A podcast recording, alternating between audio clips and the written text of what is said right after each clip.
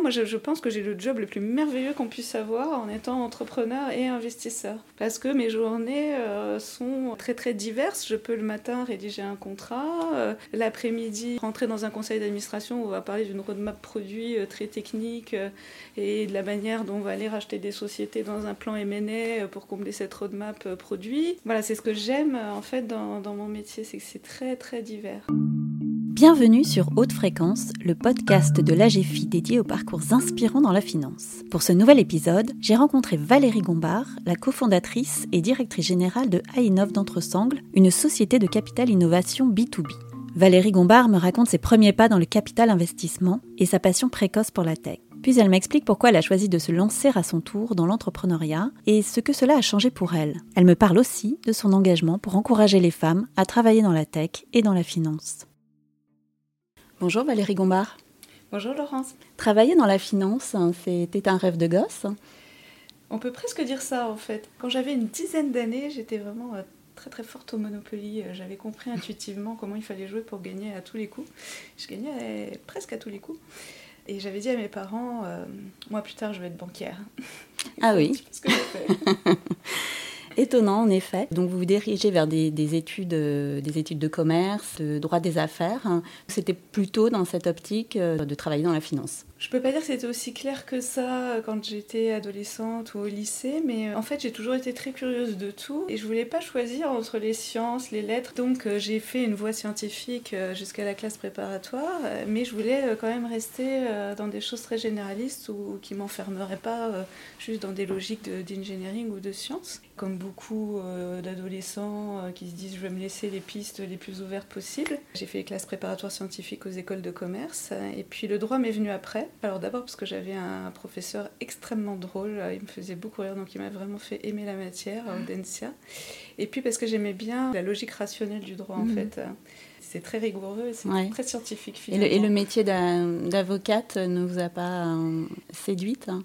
Dans mon côté un peu entrepreneur et touche à tout, je pense que j'aurais pas pu, de la même manière que j'aurais pas pu être chercheur sur un point très précis pendant des années et des années, j'aurais pas pu pendant des années et des années rédiger des contrats. Euh, mm. vraiment, moi je pense que j'ai le job le plus merveilleux qu'on puisse avoir en étant entrepreneur et investisseur parce que mes journées euh, sont très très diverses. Je peux le matin rédiger un contrat, euh, l'après-midi rentrer dans un conseil d'administration où on va parler d'une roadmap produit euh, très technique et de la manière dont on va aller racheter des sociétés dans un plan M&A pour combler cette roadmap produit. Voilà, c'est ce que j'aime en fait dans, dans mon métier, c'est que c'est très très divers. Votre première expérience, c'est chez C-Venture. Comment euh, vous arrivez dans cette entreprise? J'y arrive euh, en 97, euh, au moment où je, cherchais mon stage de fin d'études d'Audencia, justement. Un petit peu par hasard, parce que bah, celui qui allait devenir mon mari m'a dit Ah bah toi, t'aimes toucher à tout, donc je pense que le capital investissement, ça te plaira. Puis c'était la crise asiatique 97, euh, on écrivait encore nos lettres de, motivation à la main, j'en ai mhm. écrit 150 et ceux ah qui m'ont répondu c'était le groupe Banque Populaire, à l'époque ça ne s'appelait pas encore euh, mhm. pour me proposer un stage sur le fonds euh, d'amorçage abondé par les banques populaires. De fil en aiguille, ils m'ont ensuite proposé de, de, rester à temps plein et mhm. c'est comme ça que j'ai démarré dans l'innovation. Ok, et au début alors qu'est-ce que l'innovation? L'innovation au sens large, parce qu'à l'époque, euh, il faut se rappeler qu'il y avait à peine 5 fonds en France, on mettait des tout petits montants, l'industrie n'était pas du tout développée, donc on faisait de tout. Mhm. En début de carrière, je faisais autant des biotech, des medtech, du, de l'informatique, du semi-conducteur, des télécoms. Mhm. C'était des sciences dures avant que, que, que l'Internet arrive. Puis j'aimais beaucoup, euh, j'aimais beaucoup l'informatique et j'étais un peu rebutée. Euh, mm. Il y a un côté très euh, charnel quand on vous montre des vidéos d'opération dans les bibliothèques. Et moi, ça me soulevait un peu le cœur. J'aurais pas pu être médecin, je pense. Et donc, je me suis orientée au bout de quelques années, 4-5 ans, vers mm-hmm. uniquement le digital quand la, la, profession s'est plus structurée et qu'il a fallu se spécialiser. Et au cours de ces 14 ans, puisque vous restez 14 ans chez Venture, vous partez en Allemagne pour, euh, pour monter une activité là-bas. Vous avez une, euh, une, affection particulière pour ce pays puisque vous y avez vécu adolescente. Est-ce que c'était important pour vous de, retourner en Allemagne pour y travailler? Alors, je ne me suis pas installée en Allemagne, j'ai recruté, alors j'y Ah, allais beaucoup, mais j'ai recruté quelqu'un euh, pour ouvrir le bureau de, de en Allemagne en 2008, en l'occurrence Wolfgang Krause, qui est maintenant Ah, le managing partner euh, d'Ayenov pour l'Allemagne. Concours de circonstances, les banques populaires fusionnent avec les caisses d'épargne. Mhm. Nous, on gérait euh, des fonds communs de placement pour l'innovation, donc des capitaux qui étaient collectés chaque année euh, dans le réseau bancaire. Et je me suis dit, bah, s'il m'arrive le double de capitaux, je ne vais pas abaisser la sélectivité pour abaisser le rendement, donc il faut que je m'étende géographiquement. Pour resituer, euh, la France et l'Allemagne, ce sont les deux gros marchés euh, de, de venture capital d'Europe continentale. hein. Vous avez des technologies qui sont vraiment très différentes. En France, pays très porté sur les mathématiques, donc beaucoup d'algorithmie. Hein, C'est pour ça qu'on est de très belles boîtes euh, en intelligence artificielle, en machine learning, etc. L'Allemagne très centrée sur l'industrie, donc euh, beaucoup plus de sujets euh, proches de, de l'électronique, de l'IoT, euh, de la maintenance industrielle, des choses comme ça. Donc des, des flots très complémentaires, donc ça permet de faire des portefeuilles très complémentaires. Puis en Allemagne, un marché du venture capital qui est beaucoup moins structuré, qui est beaucoup plus alimenté par des entrepreneurs ou des grandes entreprises, beaucoup moins par des fonds institutionnels classiques tels qu'on les connaît en France. Donc aussi une carte à jouer parce que euh, un terrain de jeu un peu moins concurrentiel. On a fait ça avec succès avec Wolfgang et euh, bon bah on change pas une équipe qui gagne. Oui. On a recommencé en 2018 donc vraiment dix ans plus tard euh, chez Ayenov. Parce qu'en 2012, hein, donc vous quittez ces ventures, vous fondez Ainov. Comment est né ce projet? Pourquoi vous vous lancez euh, à votre tour dans, dans l'aventure entrepreneuriale? Alors déjà, j'avais financé les entrepreneurs pendant 14 ans, donc je me Ouais. disais, euh, pourquoi pas moi? J'avais 36 ans à l'époque, euh, un, peu d'inconscience sans doute. Mhm. Et puis c'était une période très difficile dans la banque, puisqu'on sortait de la crise des subprimes de 2008, euh, la banque sortait des activités à risque, dont le private equity. Ambiance un peu morose. Puis à ce moment-là, j'ai rencontré Pierre-Henri, mon Mhm. associé, avec qui on a fondé euh, Ayenov. Et puis euh, moi, je savais ce que je voulais plus faire parce que je venais justement d'une structure assets management où euh, bah, ce qu'on regardait, c'était la taille des capitaux qu'on gérait et il fallait les déployer, les déployer. Puis par moment, je me disais, bon, je suis pas sûre que j'aurais fait ce dossier-là, mais bon, faut déployer quoi. Et je voulais plus de ça. Ce que j'aimais moi dans mon métier, c'était accompagner les entrepreneurs. hein. Donc je voulais avoir plus de temps pour accompagner les entrepreneurs et donc faire moins de dossiers et être plus dans une logique d'accompagnement. Et puis quand j'ai rencontré Pierre, euh, c'est vraiment à ça qu'il pensait. Lui, il a un parcours d'entrepreneur, il avait déjà fait deux entreprises, il avait vendu la deuxième. Et puis bah, Norbert Notresangle, à l'époque, lui dit euh, J'aimerais bien que tu viennes m'aider dans le holding. et Pierre lui répond Ah oui, mais moi je veux faire du digital. Alors il faut se rappeler qu'à l'époque, c'était un groupe de transport et logistique, donc euh, un petit choc culturel. Mais il a convaincu la famille, il a obtenu euh, une première allocation de 15 millions, puis on a commencé à écrire le business plan de ce que serait Ayenov. Ça a été très fluide dès le départ parce qu'on avait vraiment la, la- même vision en disant apporter de l'argent, faire un chèque, finalement, euh, tout le monde peut le faire. Ce qui est difficile dans l'entrepreneuriat, c'est avoir de la crédibilité pour gagner ses premiers clients, c'est avoir des conseils pour pas faire trop d'erreurs, euh, c'est c'est apporter beaucoup plus que de l'argent. Et en fait, on a positionné Ayenov dès le départ euh, en, en allant collecter les capitaux plutôt chez les entrepreneurs et les corporates et en leur disant bah, venez mutualiser vos moyens chez Ayenov parce que vous verrez l'innovation digitale, vous avez besoin de faire votre transformation digitale et nous bah, on vous triera les bonnes technologies, les bonnes équipes, etc. Et puis pour les startups, euh, on leur disait ben, nos LP ça va être vos clients parce qu'on va vous faire tout le business développement et on va vous servir de carte de visite pour avoir vos premiers clients. C'est vraiment comme ça qu'on a construit Ayenov et ce modèle qui a très bien marché et que maintenant on a industrialisé avec euh, une équipe où il y a un tiers d'operating partners qui font du business développement, euh, de l'aide au scaling des ventes, de l'aide à l'internationalisation, etc. On se définit vraiment comme un entrepreneur investisseur très, très hands-on. Voilà l'histoire.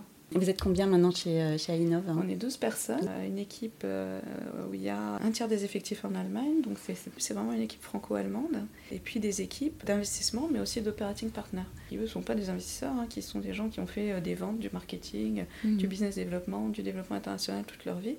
On est capable d'apporter tous les services les plus importants finalement de notre Mhm. portefeuille, qui est euh, bah, comment on fait pour se développer finalement en gagnant du temps, en faisant pas beaucoup d'erreurs. hein. Et c'est ça qui fait aussi qu'on abaisse le risque hein, sur ces startups euh, parce qu'on vient apporter une seniorité à l'équipe de management qui ne peuvent pas forcément souffrir. Au moment où ils démarrent leur entreprise, on finance souvent euh, des gens qui ont une première expérience de 7 à 10 ans dans l'industrie et puis qui vont ensuite monter leur entreprise. Ils ont entre 30 et 35 ans. hein. Ils n'ont pas tout vu de ce Mhm. qu'on peut imaginer en termes de, management. C'est ce qui nous permet d'avoir cette stratégie un peu haute couture du venture capital. Où on va faire des portefeuilles de 12 à 15 lignes, contrairement à des approches euh, très risques. On va vous mhm. dire, bah, comme on va avoir 30 à 40% de taux de casse, on va faire 30 lignes, et puis statistiquement, on va, on va s'en sortir comme ça. Non, nous, euh, on n'a jamais plus de 15% d'entreprises de, euh, qu'on perd ou, sur lesquelles on perd de l'argent, parce qu'on s'en occupe beaucoup. Donc on, fait, mhm. on préfère en faire moins très spécialisé dans notre domaine qui est le digital B2B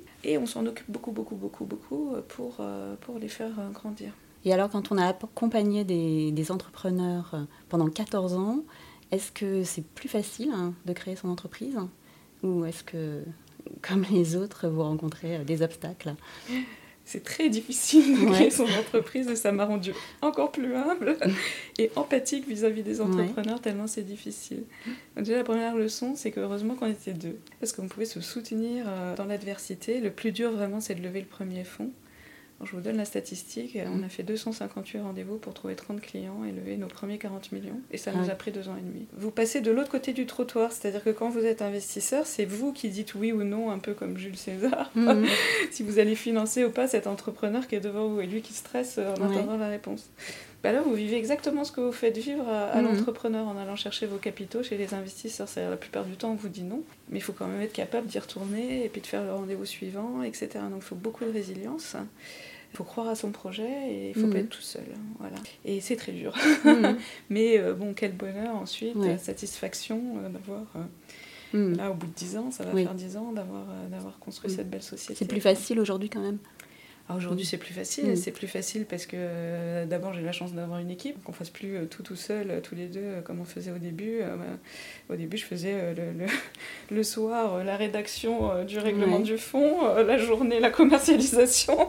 Maintenant, on a la chance mm. d'avoir une, une, équipe vraiment pluridisciplinaire. On a la chance d'avoir construit un beau track record. Tous mm-hmm. nos fonds de première génération sont vraiment dans le first quartile euh, avec des TRI à deux chiffres. Puis surtout, on a rendu déjà beaucoup d'argent à nos souscripteurs. Mm. On a euh, remboursé 1,5 fois notre premier fonds, euh, une fois le fonds de, 2015, puis avec de, beaux TRI. Donc bon, bah, maintenant on a une image, on a une crédibilité. Donc oui, maintenant c'est plus facile. Mm. C'est les trois premières années qui sont très difficiles. Sur votre site, dans votre bio, il est écrit que vous êtes très impliqué à tous les niveaux du fonds.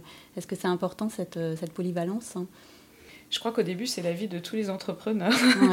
C'est-à-dire que vous êtes obligé de tout faire. dans une société de gestion, bah, vous faites euh, le droit, euh, la finance, la levée de fonds, euh, mais vous mm. êtes aussi investisseur le lendemain parce qu'il faut déployer les capitaux. Mm. C'est la période où on touche à tout, et puis après, il faut savoir se structurer. Et donc maintenant, j'ai la chance d'avoir pu faire grandir l'équipe. Je vais encore la faire grandir cette année. Donc d'avoir des gens maintenant même plus compétents que moi à la finance, mm. au droit, etc. C'est quand même bien de passer par cette phase un peu pot pourri où on touche à tout parce que euh, ça nous donne une vision globale de tout ce qui est l'entreprise et donc euh, on peut réfléchir très vite à n'importe quel problème mm. qui va arriver n'importe où dans l'entreprise. Et on est allé tellement dans le détail qu'ensuite mm. on, va, on va savoir par où s'en sortir. Assez tôt, vous êtes spécialisé dans la tech. Qu'est-ce qui vous a attiré dans ce secteur euh, c'est pas uniquement un choix par défaut parce que vous n'aimiez pas la, non, la non, biotech. non, alors moi ce que j'aime c'est que c'est encore mieux que, que, les films de science-fiction. Vous voyez, moi je vais plus voir les films de science-fiction parce que je trouve ça bof maintenant ah parce que j'ai vu toutes les technos dans les labos qui sont mhm. utilisés euh, pour faire ces films-là. Donc ça m'impressionne pas quoi. euh, non, je, je, je, dis ça en plaisantant. Moi je suis très curieuse d'esprit donc euh, le fait d'être à la pointe euh, quand on reçoit des dossiers d'ordinateurs quantiques et qu'on voit les avancées techniques, enfin moi ça me passionne. Et, je rentre souvent dans, dans, les technologies, euh, bien comprendre comment fonctionnent des IA auto-apprenantes, quelles sont les limites, euh, bien comprendre les technologies qu'il y a derrière. Je trouve ça vraiment passionnant et puis c'est en renouvellement perpétuel et permanent, mhm. donc on ne s'ennuie jamais. Chaque dossier est nouveau, chaque dossier d'investissement va apporter euh, son lot d'innovation, même si on on ne cherche pas à, positionner Ainov comme un fonds deep tech. Il se trouve qu'on a fait beaucoup d'infrastructures informatiques. Donc bien sûr, on a du logiciel SaaS applicatif euh, en HR Tech ou en Martech ou autre, mais on a aussi beaucoup d'infrastructures, donc des IA, des, machine learning, euh, des passes de développement type plateforme, qui est un de nos grands succès. À chaque fois, ça va être des innovations euh, uniques au monde hein, qui vont constituer des grandes barrières à l'entrée. Donc après, c'est vraiment une joie de voir ces entreprises grandir, prendre des positions de leaders mondiaux et de se dire bah, j'ai mis ma pierre à l'édifice parce que j'ai fait le premier chèque euh, et les deux droits suivants d'ailleurs pour que ces entreprises prennent ces positions-là. Et, et, puis maintenant, euh, le pass de plateforme, euh, bah, ça sert à gérer les 8000 sites de Nestlé Worldwide. C'est ça qui est très motivant en fait. Avec des applications à la vie. Voilà, donc nous, on doit faire des paris technologiques. Mm-hmm. Bah, par exemple, j'ai investi dans plateforme en 2014, c'était le tout début des, des technologies de containerisation. Euh, donc éviter de développer des applications euh, monolithiques, les développer par un petit web service pour qu'elles soient plus souples. Personne ne savait si ça allait marcher ces technologies. Bon, bah, j'ai fait ce pari technique. Puis après, de voir que c'est devenu mainstream, bah, c'est une fierté aussi. Bon, parfois, on peut se tromper. Hein, Et alors, l'un des reproches que l'on adresse souvent à la tech, c'est que euh, c'est très consommateur en énergie. À l'heure de la sobriété énergétique, hein, comment vous euh, faites face à ce problème? Ce que vous dites est tout à fait vrai? Aujourd'hui, dans l'industrie, je ne suis pas sûre que, que ce soit les investisseurs ou les entrepreneurs, tout le monde ait vraiment pris conscience que l'impact carbone de l'industrie du numérique, aujourd'hui, elle est équivalente à l'impact carbone du transport aérien. Donc quand on prend mmh. l'avion, on voit. Quand on navigue sur Facebook le soir, quand on n'a rien à faire, mm. on n'est pas en train de se dire qu'on a un impact carbone. Et pourtant, on en a. C'est un cheval de bataille qu'on a pris, euh, nous, chez Alienov, dans notre politique ESG. Effectivement, la réglementation nous a un petit peu contraints. Puis on s'est dit, en fait, où est-ce qu'on est utile dans l'ESG Est-ce que c'est dans le E, le S, le G? Puis on a eu cette réflexion et on s'est dit, on est positionné au tout début euh, de la vie de l'entreprise, à la série A. Au fur et à mesure où on faisait nos audits techniques, on trouvait des aberrations euh, technologiques, mais de plus en plus, parce que comme l'industrie c'est extrêmement spécialisé, pour faire une application, vous pouvez aller utiliser des briques de partout et vous faites du Lego, vous assemblez, vous avez une, application très vite. Mais en faisant ça, vous n'optimisez pas l'application et vous allez utiliser euh, toutes ces petites briques. Elles vont être conçues pour des applications euh, beaucoup plus puissantes que ce que vous êtes en train de faire. Et quand vous allez ajouter toutes ces briques, vous allez ajouter de la complexité et vous allez surconsommer parce que vous allez utiliser beaucoup plus de puissance que ce dont vous avez besoin pour votre application. Et au fur et à mesure où on trouvait euh, des choses comme ça dans les audits techniques, ça nous a fait réfléchir. Et puis aussi parce qu'arrivent ces grands sujets de Web3, de métaverse, de blockchain, etc., qui sont des technologies superbes, mais qui aujourd'hui, telles qu'elles sont conçues en termes d'architecture, consomment énormément. On s'est dit, mais finalement, nous, le prisme qu'on peut prendre, et c'est notre responsabilité d'investisseur, puisqu'on aide nos entrepreneurs à faire du business, etc., bah, on doit aussi les aider à prendre conscience de ces sujets énergétiques et à faire les bons choix d'architecture dès le départ. Ça fait une petite année maintenant euh, que, euh, en plus de l'audit technique, on fait un audit énergétique. On ne le fait pas à l'échelle de la start-up Seria toute petite parce qu'on ne trouverait pas des chiffres qui parleraient vraiment à l'entrepreneur. On simule en fait euh, quand la start-up sera devenue une scale-up et qu'elle aura plus de 10 clients mais qu'elle en aura 8000 euh, comme un plateforme. Si elle ne change pas l'architecture, quel va être l'impact énergétique? Et là, on a des rapports de 1 à 10, donc c'est très facile de démontrer à l'entrepreneur, bah, regarde, ta trajectoire, c'est ça. Et nous, ce qu'on va te demander, bah, c'est de faire les efforts pour faire ça. Si on arrive dès le départ à les mettre dans, cette optique de design sobre en énergie, alors, sans rentrer dans les détails techniques, il y a des choses pas très sorcières, hein, euh, comme déjà bien choisir son cloud provider, bien poser les questions de consommation énergétique au cloud provider, savoir ce que consomme l'application, relire bien le code. Et surtout, euh, bah, parfois développer soi-même au lieu d'aller chercher ces briques de Lego surpuissantes euh, qui vont, qui vont surconsommer. Et ça s'oppose pas à l'efficience financière et à l'efficience de l'application, bien au contraire. Parce que ces sujets de Lego, on les traquait déjà auparavant pour des raisons techniques. Euh, qui est qu'après on n'arrive plus à maintenir les applications, elles deviennent très lourdes, elles sont plus efficientes, etc. Mais on, avait parfois du mal à en convaincre euh, les CTO qu'on avait en face de nous. Euh, maintenant on leur dit bah, non seulement c'est pas efficient, ça vous coûte de l'argent parce que vous allez surconsommer des ressources en cloud chez les cloud providers, et en plus en termes d'énergie, regardez, il y a un rapport de 1 à 10 à l'échelle. Cette approche a été très très bien accueillie par les entreprises du portefeuille et par, euh, et par celles dans lesquelles on investit en ce moment. Et si je rêve un peu, j'espère que tous mes concurrents et tout l'écosystème va me copier parce que je pense que c'est vraiment un sujet. Euh, oui, parce qu'en plus, euh, voilà, c'est à vous de le faire parce que si c'est pas vous qui le faites, après c'est trop tard. Après c'est trop tard, si vous voulez, parce que quand vous avez 8000 clients, changer une, une, architecture mhm. technique, c'est presque mission impossible. Il faut presque jeter le produit à la poubelle. Évidemment, personne ne fait ça. Dans votre bio, il est, il est écrit de vous que vous êtes bienveillante, mais pas complaisante avec vos entrepreneurs. Alors ça se traduit comment concrètement? Je vois mon métier un peu comme un coach euh, des, entrepreneurs. Alors un entrepreneur, je, le sais parce que j'en suis moi-même, hein, c'est quelqu'un qui a des convictions très fortes, mhm. extrêmement indépendant. quand il est jeune, après ça s'arrange. Pas forcément beaucoup d'ego, il y a vraiment tous les profils. Hein. Euh, on retient des entrepreneurs les plus brillants et ceux qui font le plus de claquettes, mais vraiment il y a tous les profils et on ne peut pas dire que celui qui est le plus brillant et qui a le plus d'ego réussit mieux que celui qui est plus discret. Moi, j'ai financé Robert Keane, le fondateur de Vistaprint, c'est un homme extrêmement discret. Aujourd'hui, il a un groupe euh, qui est le leader mondial de l'impression en ligne. Mais ce sont des gens qui ont des convictions très fortes, qui les défendent, qui euh, ont beaucoup de résilience. Donc même, s'ils échouent, ils peuvent s'entêter à cause de leur résilience, qui est à la fois une qualité et qui peut devenir un défaut. Parfois, on manque d'écoute. Hein. Moi, j'ai été la première à, être dans ce cas-là. Au contraire, il faut dépasser ça et avoir l'intelligence d'aller chercher euh, la compétence de gens plus âgés, qui ont vu plus de choses, voire de son investisseur. Moi, j'ai financé 50 startups dans ma carrière. Donc j'ai forcément, mathématiquement et statistiquement, vu plus de choses que l'entrepreneur d'une trentaine d'années euh, qui va démarrer. être bienveillant, c'est toujours être respectueux de l'entrepreneur, mais c'est être courageux aussi. C'est lui dire quand il, est en train de faire une erreur. Et parfois, il va s'entêter dans son erreur. Et lui dire aussi quand les carottes sont cuites, parce que c'est notre métier aussi. Parce qu'à la fin, euh, derrière l'entrepreneur, il y a une famille, il y a une vie, il y a un être humain. Et le laisser s'entêter jusqu'à échouer, et j'ai des dépôts de bilan, c'est pas drôle. Se retrouver devant le juge, c'est pas drôle. Nous, on veut pas avoir ça chez Ayano. D'ailleurs, on n'a pas eu euh, de dépôt de bilan, on a toujours trouvé des solutions, même si on doit se faire harakiri, euh, nous, financièrement, en tant que financier, pour trouver une solution pour le produit, pour les salariés. Et, pour éviter ce, passage très difficile à, à l'entrepreneur. Pour ça, il faut être courageux, il faut lui dire, il faut lui dire respectueusement, forcément au début ça va pas lui plaire. il faut y revenir et revenir. Ce qu'on nous reconnaît, nous, chez Ayenos, c'est d'être là aussi dans les mauvais moments. Quand l'entreprise va mal, hein. quand l'entreprise va mal, euh, il y a parfois plus grand monde autour de l'entrepreneur pour essayer d'aider à s'en sortir. Et de gens qui ont dû dire, bah oui, ça c'est vrai, c'est... on n'est pas dans une situation très favorable, mais voilà, on va pas te taper sur la tête parce que ça va nous amener quelque part. on va essayer de t'aider à réfléchir et puis à t'en sortir.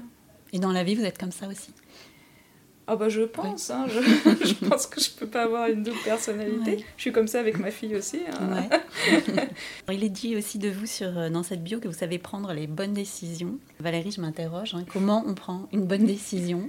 Alors bon, je sais plus qui a écrit ma bio, mais peut-être un, un, admirateur ou une admiratrice. On sait jamais si on prend les bonnes décisions. Mm. Euh, ça n'existe pas, le rêve, euh, où euh, on a tous les paramètres, on les analyse comme une intelligence artificielle, on est sûr de prendre la décision. Non, je pense que ce que me reconnaissent et les entrepreneurs et mes équipes, c'est que je décide dans un sens ou dans un autre. Je tranche et je tranche assez vite et de manière assez pragmatique. Et puis après, moi, j'ai pas d'ego de dire que je me suis trompée. Donc si je me rends compte que je me suis trompée, bah, assez vite, je vais corriger le, tir hein, sans, sans m'entêter en fait dans, dans, quelque chose qui marche pas. Ce que je dis toujours, c'est que le parcours entrepreneurial, c'est pas qu'on fait moins d'erreurs que les autres et qu'on est plus intelligent ou autre, c'est vraiment une question de résilience. C'est-à-dire, euh, on va échouer, mais un nombre de fois incalculable, mais comme on va euh, se remettre euh, au travail, on va remettre l'ouvrage sur le, sur, sur le métier à tisser en permanence, bah, à la fin, statistiquement, on va y arriver, quoi. Non, on ne fait pas moins d'erreurs que les autres, on prend pas moins de mauvaises décisions que les autres. C'est rassurant quelque part. Dans votre carrière, vous avez été euh, rapidement sensibilisé au sujet de la diversité, notamment euh, au sujet d'égalité homme-femme. Pourquoi et, comment euh, abordez-vous ce sujet dans, la tech et dans le capital investissement qui sont des domaines traditionnellement peu féminisés? Alors déjà, vous, avez dit, vous avez été rapidement euh, sensibilisé euh, au sujet de la mixité. En fait, pas du tout. Non. en fait, comme moi, j'ai une formation scientifique jusqu'à la classe prépa, à, partir de la première quasiment, j'étais dans des classes où il y avait des garçons. Donc quand je suis arrivée dans le venture capital il y avait des garçons, bon, ça m'a pas euh, plus mm. choqué que ça en fait. Ces sujets, ils ont été remontés vraiment assez récemment hein, par le collectif Sista en 2020 et autres. Et on est venu me dire euh, Ah, mais toi, avec le parcours que tu as, il faut que tu parles aux femmes. J'ai commencé à faire des masterclass, notamment à Audencia. Et après, j'ai reçu plein de messages de jeunes femmes qui me disent Merci d'être venue à Audencia, c'est super, ça nous donne euh, de l'entrain, ça nous encourage et tout ça. Et en fait, je ne m'en rendais pas compte avant que ces jeunes femmes m'écrivent ce genre de messages sur LinkedIn. Et je me suis dit, bah oui, en fait, tu vas pas toi toute seule pouvoir résoudre un problème de société euh, qui s'est étalé sur des millénaires. Mais ce que tu peux faire, c'est montrer que c'est possible. Maintenant, je consacre vraiment une partie de mon temps euh, de manière consciente à euh, faire du mentorat pour des jeunes femmes entrepreneurs, par exemple dans, l'association Sistable, à chaque fois qu'on me demande d'intervenir euh, sur des conférences euh, les plus techniques possibles, hein, voilà, je vais sur le SaaS Talk parler de l'infrastructure cloud et du multi-cloud et autres, et je me dis, bah, il y aura forcément des femmes qui se diront Ah bah attends, c'est intéressant, puis si elle, elle est arrivée en tant que femme, bah pourquoi pas moi aussi, pour susciter plus de vocations scientifiques, parce que c'est un peu le problème Pourquoi est-ce qu'il n'y a pas de femmes dans la tech bah, Pour Mhm. regarder les statistiques dans les écoles d'ingénieurs, euh, ça ne va pas en s'améliorant. Mhm. euh, Ça va pas en s'améliorant aussi depuis que qu'on permet euh, de ne pas faire de maths euh, au lycée. hein. Euh, Ça, ça a été une erreur, je pense. Je fais par exemple aussi euh, le cours sur le venture capital euh, à HEC Challenge Plus. Voilà, j'essaye le plus possible de participer au système éducatif des plus jeunes pour leur dire mais si c'est possible. Moi, personne ne m'a jamais en- empêché, euh, un, d'être investisseur et d'être entrepreneur. Je l'ai voulu. Alors, mon mari m'a soutenu, ça c'est vrai, Ouais. parce que Mhm. si ça n'avait pas été le cas, euh, il a toujours pris sa part du travail, euh, etc. J'ai eu cette chance. Si on, Mhm. si on veut, on peut le faire. Ah ouais. Vous n'avez jamais rencontré d'obstacles par rapport à ça? Franchement, je peux pas dire qu'on m'ait promu parce que j'étais une femme ou qu'on m'ait mis les bâtons dans les roues parce que Mm. j'étais une femme. Bien sûr, quand j'ai pris les postes de direction générale, je suis arrivée au milieu des crocodiles, en plus dans la banque ou autre, mais franchement, j'aurais été un homme, ça se serait passé pareil. Hein. J'ai pas eu de mauvaises expériences, j'ai pas d'horreur à raconter. Il y a beaucoup d'hommes qui m'ont fait confiance, qui m'ont Mm. confié des responsabilités. Et je les ai prises, parfois en tremblant, en me disant que j'allais pas y arriver, mais je gardais ça pour Ouais, moi. ouais. Je les prenais quand même. Et c'est vrai qu'il y a beaucoup de femmes qui sont dans le syndrome de l'imposteur Ouais. aussi, Mm. et puis qui vont refuser des promotions, des carrières en se disant c'est pas fait pour moi. C'est important de témoigner et de montrer que c'est possible pour donner envie à d'autres finalement. Ouais. Et votre fille, justement, vous. Alors ma fille, elle a un peu le même caractère Ouais. que moi, elle est très indépendante. Donc, je suis pas inquiète pour elle. Je, je pense que je n'aurai bah, aucune influence sur sa carrière. Je Ouais. ne sais pas ce qu'elle va choisir, mais s'il faut réviser le cours de maths ou le cours de physique, euh, c'est plutôt moi qui le fais. Euh. Le, le cours d'informatique en technologie, bah, c'est maman. Euh, elle n'est pas éduquée dans le sens où les sciences, c'est les hommes. Voilà. Il faut faire attention à ça bien sûr. Euh, en tant que maman, de pas créer ce genre de biais qu'on Mhm. reproduit un peu. euh, Ouais, ah, les maths, j'y comprends rien, va voir papa. Bah non. Surtout que jusqu'en en troisième, on doit pouvoir y arriver, quoi, quoi qu'il arrive. C'est vrai. Alors Valérie, vous êtes euh, passionnée manifestement par votre métier. Vous y consacrez beaucoup de temps. Donc en dehors des, des devoirs euh, de votre fille hein, et de la finance, hein, quelles sont vos activités? Alors, je joue du piano tous les jours. Tous les jours. 15 hein. ans. Ah Oui. oui. C'était un rêve de petite fille. J'ai pas appris Ah bah enfant, voilà. j'ai appris adulte. J'ai- démarré, j'avais 32 Ouais, ouais. ans. Parce que justement, ma vie était consacrée uniquement au travail. Et puis, il y a eu un moment où je venais de faire deux très belles IPO de Vistaprint et de Parrot. Et puis, je sais pas, c'est pas mon caractère, mais j'ai eu une espèce de petit coup de mou là en me disant euh, T'as déjà fait deux IPO à 500 millions chacune, qu'est-ce que tu vas faire d'autre dans le venture Mhm. capital? Ouais, Mhm. et Ce genre de raisonnement un peu. euh, J'arrivais pas à me projeter. Puis là, mon mari m'a dit, t'as toujours eu envie de faire du piano. euh, ton problème, toi, dans ta vie, c'est qu'il n'y a pas d'équilibre, en fait. Euh, Tu fais que travailler, travailler, travailler. On n'avait on avait pas Elisa à cette époque. Il m'a emmené dans un magasin acheter un piano. on n'est pas ressorti tant qu'on n'avait pas acheté de piano. Il m'a trouvé le prof, Ouais. et puis c'est parti comme ça. Puis maintenant, j'en ai vraiment besoin parce que... Ça vous euh, détend. Oui, ça m'oblige à me concentrer, donc à pas ruminer euh, Ouais. des choses... parce que vous pouvez pas jouer du bac si vous n'êtes pas concentré sur la partition. Ah ouais. Ça m'a apporté cet équilibre que j'avais pas avant. Merci Valérie. Merci Laurence. Voilà, c'était le dernier épisode de Haute Fréquence. Pour découvrir un autre parcours et tous les anciens épisodes, Haute Fréquence est disponible sur toutes les plateformes d'écoute. Et pour ne pas rater le prochain, n'hésitez pas à vous abonner. À bientôt.